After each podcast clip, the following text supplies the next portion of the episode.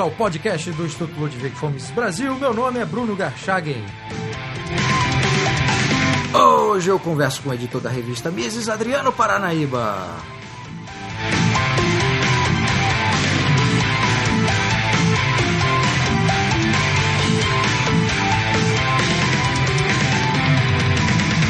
Seja muito bem-vindo, Adriano Paranaíba. Olá, Bruno. Obrigado pelo convite. Uma honra muito grande estar aqui no podcast Miss Brasil. Adriano, obrigado por você ter aceitado o convite. A razão da nossa conversa é a sua entrada né, como editor-chefe da revista acadêmica Mises, você que entrou no final do ano passado.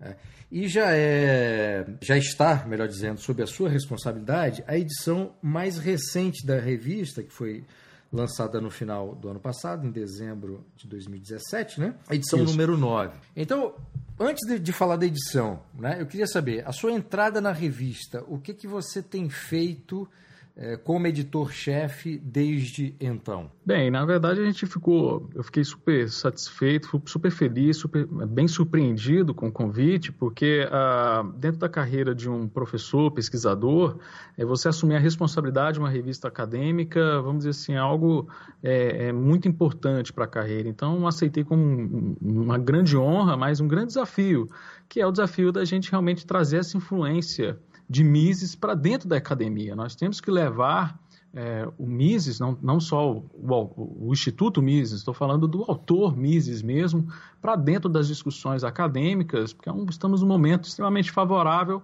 para que as ideias de Mises possam influenciar essas novas ideias que o Brasil precisa realmente encarar, essa nova realidade, né, para sair dos cenários de crise, essas coisas. Então, o trabalho é, realmente é um, é um trabalho até que um pouco é, árduo do editor-chefe, que é aquele de é, entrar em contato com professores, sinalizar, ó, vamos, vamos mandar o artigo para a nossa revista, mas ao mesmo tempo é, oferecer esse artigo para ele ser avaliado pelos pares, por outros professores, porque há um rigor acadêmico de que quando você submete um artigo para um periódico, ele precisa ser avaliado por pelo menos dois professores da área. E aí a gente fica naquela sensação assim de ah, ia ser bom se esse artigo fosse aceito. Aí os avaliadores falam, oh, precisa mexer aqui, precisa mexer ali. Então a gente fica é, fazendo esse trabalho de fazer com que aquele artigo que foi submetido, ele na hora de ser publicado, ele realmente atinja um padrão de excelência, que é o que nós esperamos para a revista Mises. É, perfeito. A respeito dessa. Ah, só uma nota adicional, né, Adriano? Eu não sei se você imaginou quando iniciou a carreira acadêmica, né, no mestrado, doutorado que um dia pudesse primeiro haver uma revista dedicada à escola austríaca e depois que você pudesse se tornar editor, né? Eu acho que tem essa, esse sabor adicional na sua carreira, né? Não, com certeza. Eu lembro que o primeiro podcast que nós gravamos, Bruno, uh, nós estávamos falando de começar a colocar as ideias do, do, do Mises, da escola austríaca, em sala de aula, né? E, eu não tinha nenhuma pretensão, assim, propriamente dita, de me tornar um, um, um pesquisador efetivo, exclusivo dentro da ciência uh, proposta pela escola austríaca. E a, a, coisa foi conquistando a gente, e chega um momento que você tem que colocar realmente as claras na sua carreira de pesquisador. Não, é, é, a escola austríaca não, não merece ser tratada só como um hobby, como uma coisa legal para ser discutida. Ela tem que realmente se tornar o mote da carreira.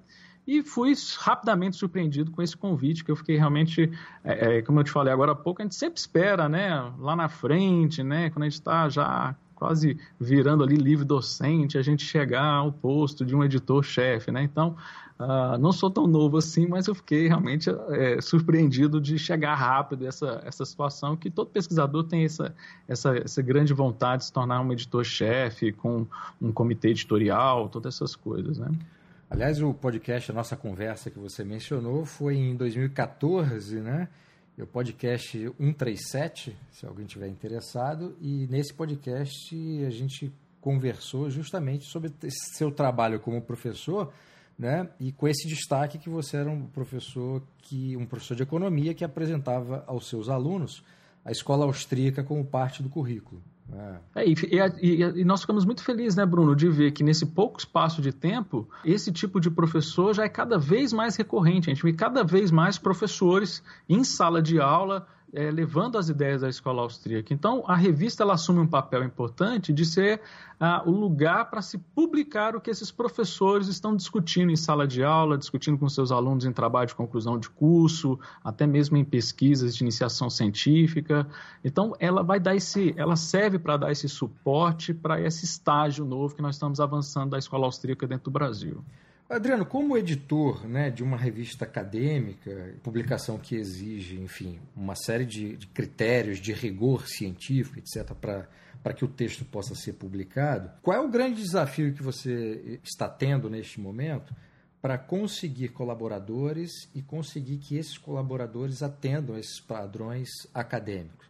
Né? Qual é o tamanho do desafio que você está enfrentando? Né? Lembrando, acho que você é o terceiro editor é, da revista né? E para cada editor que eu entrevistei, eu fiz a mesma pergunta. Né? Como é que você está lidando com essas dificuldades que são naturais nesse início de caminhada, né, de formação de, de, estudiosos do pensamento austríaco? É, no fundo, a primeira grande, eu acredito que a grande problema que nós enfrentamos é a pessoa que recebe um parecer ah, depois que o corpo editorial olha o seu artigo e envia ali o formulário avaliando, né, sinalizando o que precisa ser feito, o grande desafio é que a pessoa não enxerga aquilo como uma oportunidade de transformar o seu trabalho num bom trabalho. Muitas pessoas olham para uma avaliação que fala que ó, o artigo precisa passar por uma série de revisões, a pessoa dá uma desmotivada e fala: ah, mas nossa, vou ter que mexer, vou ter que arrumar isso, vou ter que arrumar aquilo. E a gente vê uma desistência, isso é um, não só dentro da revista MIS, mas ah, acompanhando outros periódicos ah, ao longo da minha carreira, eu percebo muito isso. As pessoas, ah, o brasileiro principalmente, ele tem uma dificuldade muito grande de, de lidar com críticas. Então, os editores, quando mandam então para o nosso ouvinte, nosso ouvinte do podcast que quer mandar um artigo para a revista Mises, é, ao mandar o seu artigo, saiba que quando você receber um feedback falando que você precisa corrigir o seu artigo, é porque ali são sugestões para que o seu artigo fique melhor ainda. Eu, quando eu era aluno né, de, de graduação, é, eu mandava artigo para umas revistas, o pessoal mandava aquele calhamaço de, de, de crítica eu pegava aquilo e falava assim, beleza, é só arrumar isso que o artigo fica bom? Então, perfeito, vou arrumar, né? Mas, infelizmente, não é a realidade da maioria das pessoas. As pessoas olham para aquilo, ai, ai, que dificuldade, ai, o cara, eu achei que ele foi muito grosso. Esses dias uma pessoa me mandou um e-mail muito chateado porque achou que o parecerista foi muito grosso. Eu falei assim, não, ele pediu para você arrumar para ficar coerente, para atender esses critérios científicos, para a gente poder publicar e ficar excelente seu artigo.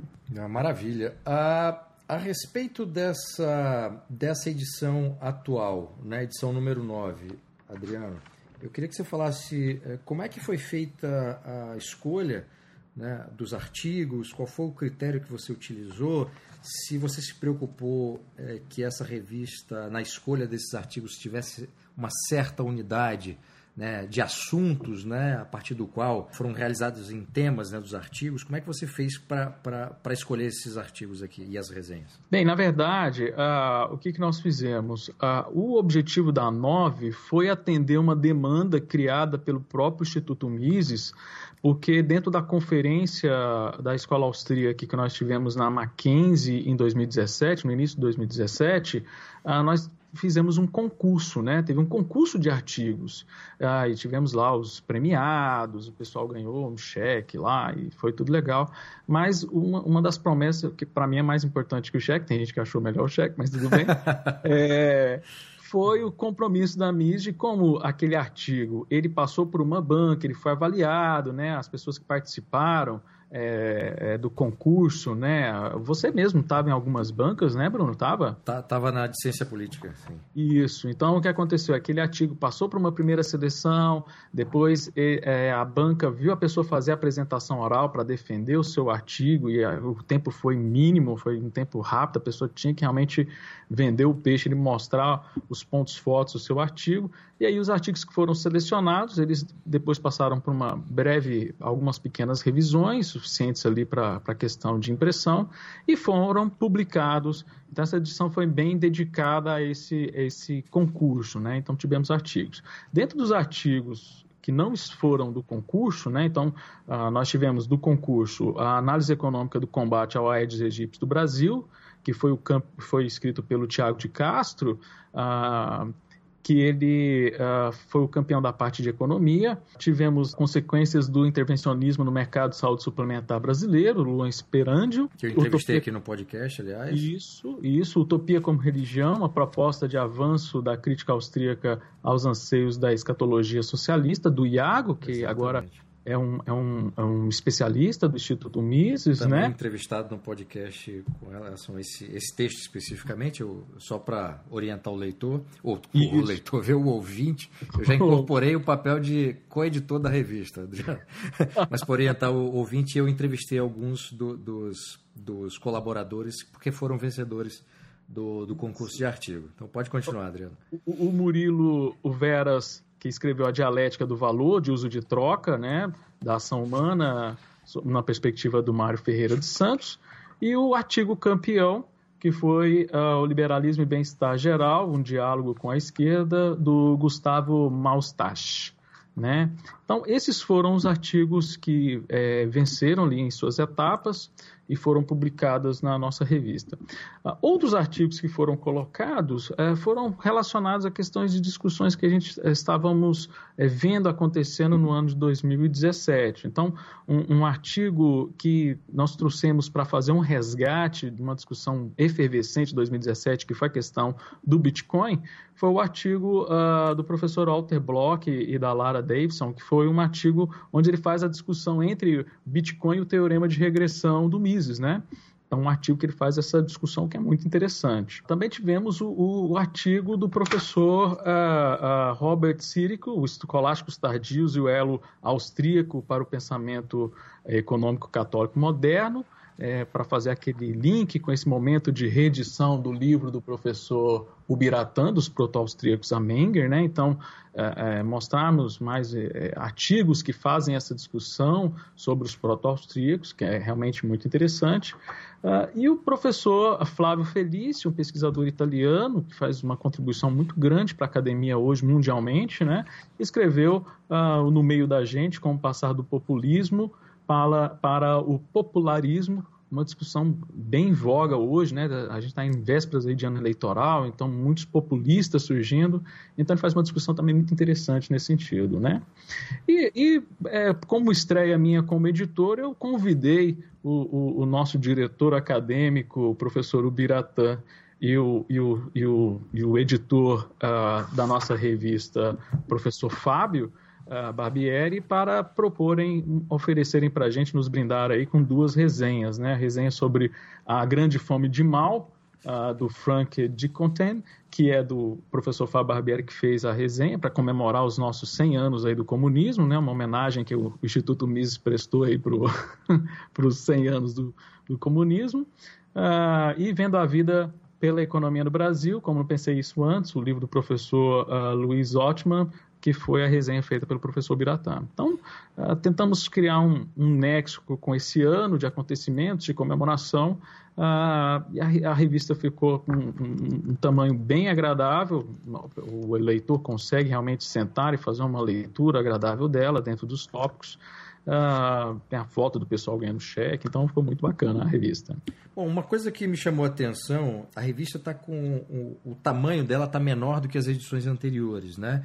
E já é uma tentativa de enquadrar as normas acadêmicas aqui do Brasil. Então eu queria que você falasse é, é, disso e também falasse desse processo de colocar todas as edições é, disponíveis gratuitamente online no site da revista. Sim, é, veja bem, Bruno, nós estamos buscando atender as, as normas acadêmicas é, mundiais, nós estamos querendo realmente atender os padrões internacionais de publicação então, o que, que acontece? As revistas acadêmicas das áreas de ciências sociais ah, aplicadas, né, no caso, as nossas áreas que nós discutimos dentro da revista MIS, que é filosofia, direito e economia, se enquadram nessa área, há uma recomendação mundial de que você tenha um periódico que publique por ano três edições e com um intervalo entre 35 e 40 artigos por ano. Então, há essa recomendação.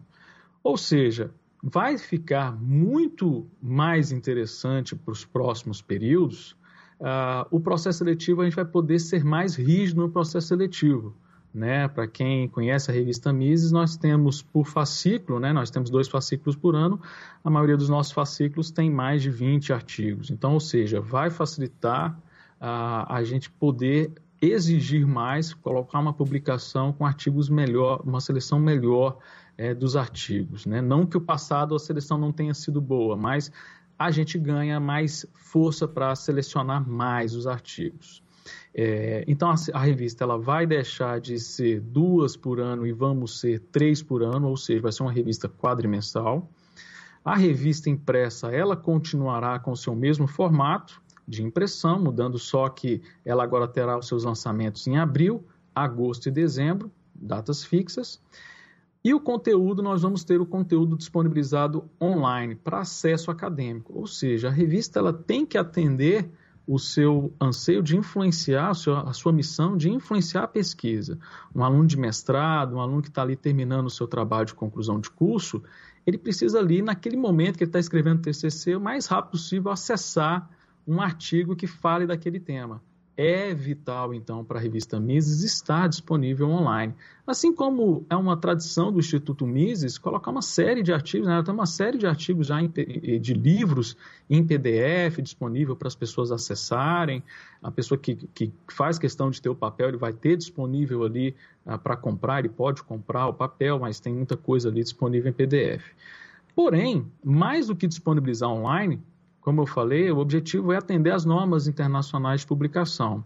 Então, nós é, criamos uma plataforma seguindo um padrão internacional ah, dentro de um projeto chamado OJS, que é Open Journal System, ou seja, um, uma instituição canadense, ela criou ao longo ah, de 10 anos uma plataforma para compartilhamento de artigos científicos. Então, criou-se uma plataforma que faz toda a gestão para que ela seja toda transparente. Ou seja, hoje a revista Mises ela está disponível online e ela pode ser auditada por uma série de é, bibliotecas, por indexadores, é, por repositórios e ser selecionado para poder compor esses repositórios. Ou seja, alguém que vai entrar numa uma biblioteca, entrar na internet, entra num site da CAPES, entra num Web of Science, entra no Scopus, ah, nós estamos trabalhando para que a revista Mises esteja lá. Quando alguém digitar Mises, Hayek, intervencionismo, a nossa revista apareça na busca dos alunos que querem assuntos acadêmicos para ele colocar dentro, né? ele quer ali base acadêmica para colocar dentro da sua pesquisa. A atual edição, ela já está toda online e mais alguma delas, Adriano? Sim, Bruno. A edição 9 está online, a edição 8 também já está online e acreditamos que até dia 10 de março nós vamos estar com toda a coleção retrospectiva. É, ou seja, da revista Mises 1 até a 9, toda ela vai estar disponível na internet para consulta, né?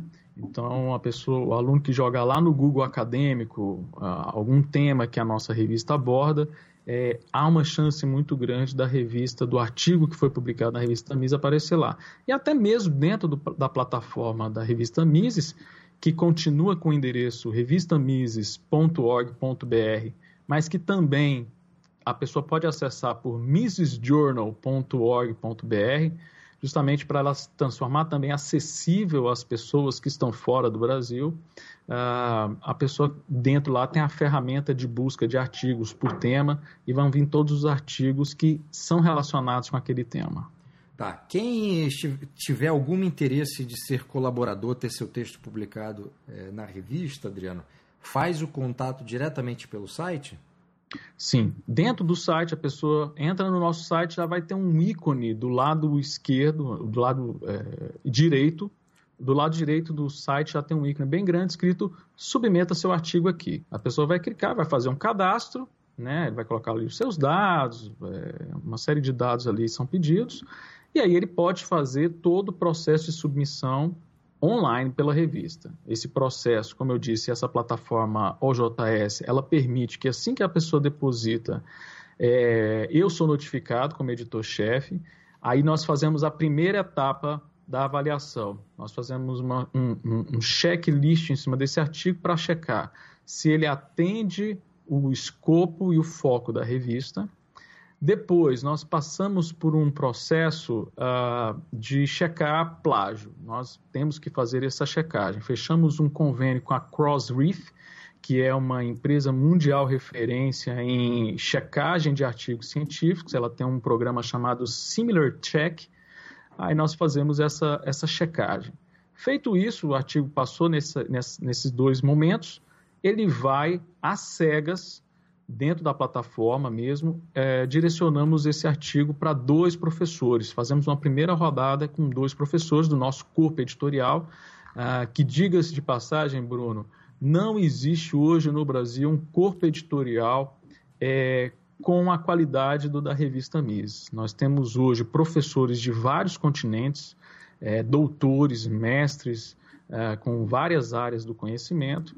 Então a pessoa pode ficar tranquila que o seu artigo vai ser avaliado por alguém que entende daquela área. Ele vai ter um formulário padrão, ele vai fazer as avaliações. Caso haja divergência entre os dois autores, entre os dois professores, se um falar aceito e outro falar recusa, nós fazemos uma nova rodada com outros dois professores. Então, veja, é um trabalho bem minucioso para que realmente a gente, quando publicar, a gente publicar um artigo bem, bem produzido. Existe um prazo médio para que esse processo se realize, Adriano? Ou seja, quando a pessoa submete esse artigo pelo site, qual é o tempo até essa pessoa, esse colaborador, ter uma resposta se o artigo será ou não publicado, está apto ou não para ser publicado? Sim, nós estamos tentando trabalhar porque quando a pessoa faz o cadastro do artigo, ele consegue acompanhando as etapas. O bom da plataforma, Bruno, também é isso.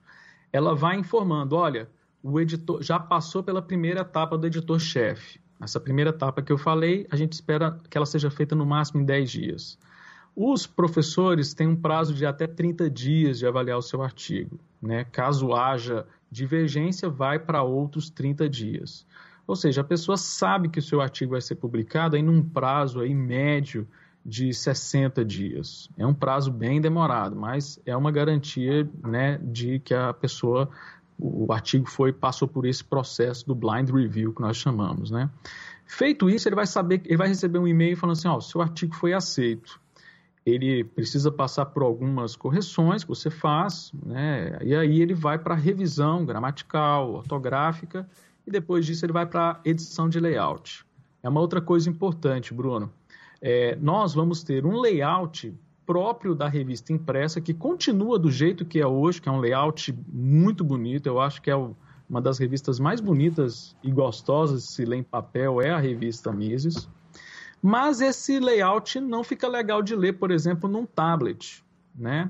Então nós fizemos um estudo, descobrimos as fontes que são melhores para não cansar a vista de alguém que queira ler na internet, no tablet, uh, na tela do computador, e aí ele vai para dois layouts, vai para o diagramador, que aí ele vai para a impressão, e ele vai para o layout online para poder ser publicado.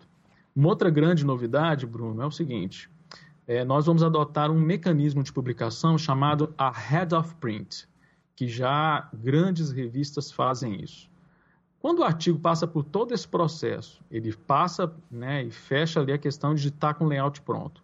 Para que esperar, por exemplo, abril, nós estamos, né, está no começo do ano, para que esperar agosto para fechar a edição e publicar isso? Então, dentro da página, à medida que os artigos forem sendo prontos, ficou pronto, ficou editado, ele já vai para a internet pronto. Aí ele já vai para a internet e aí a, gente, a, a, pessoa vai conseguir acompanhando ver o, o fascículo sendo montado.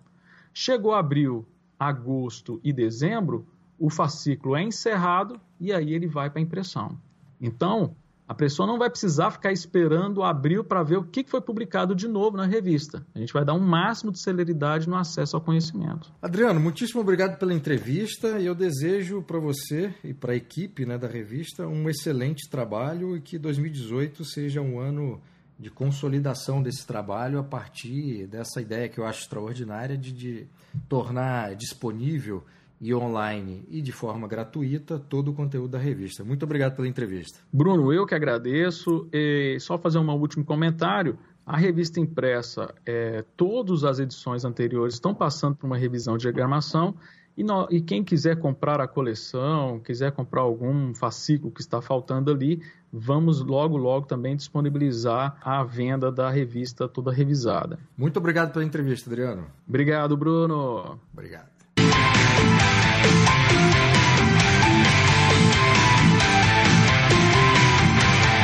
Este foi o podcast do Instituto Ludwig Gomes Brasil. Meu nome é Bruno Garchagen.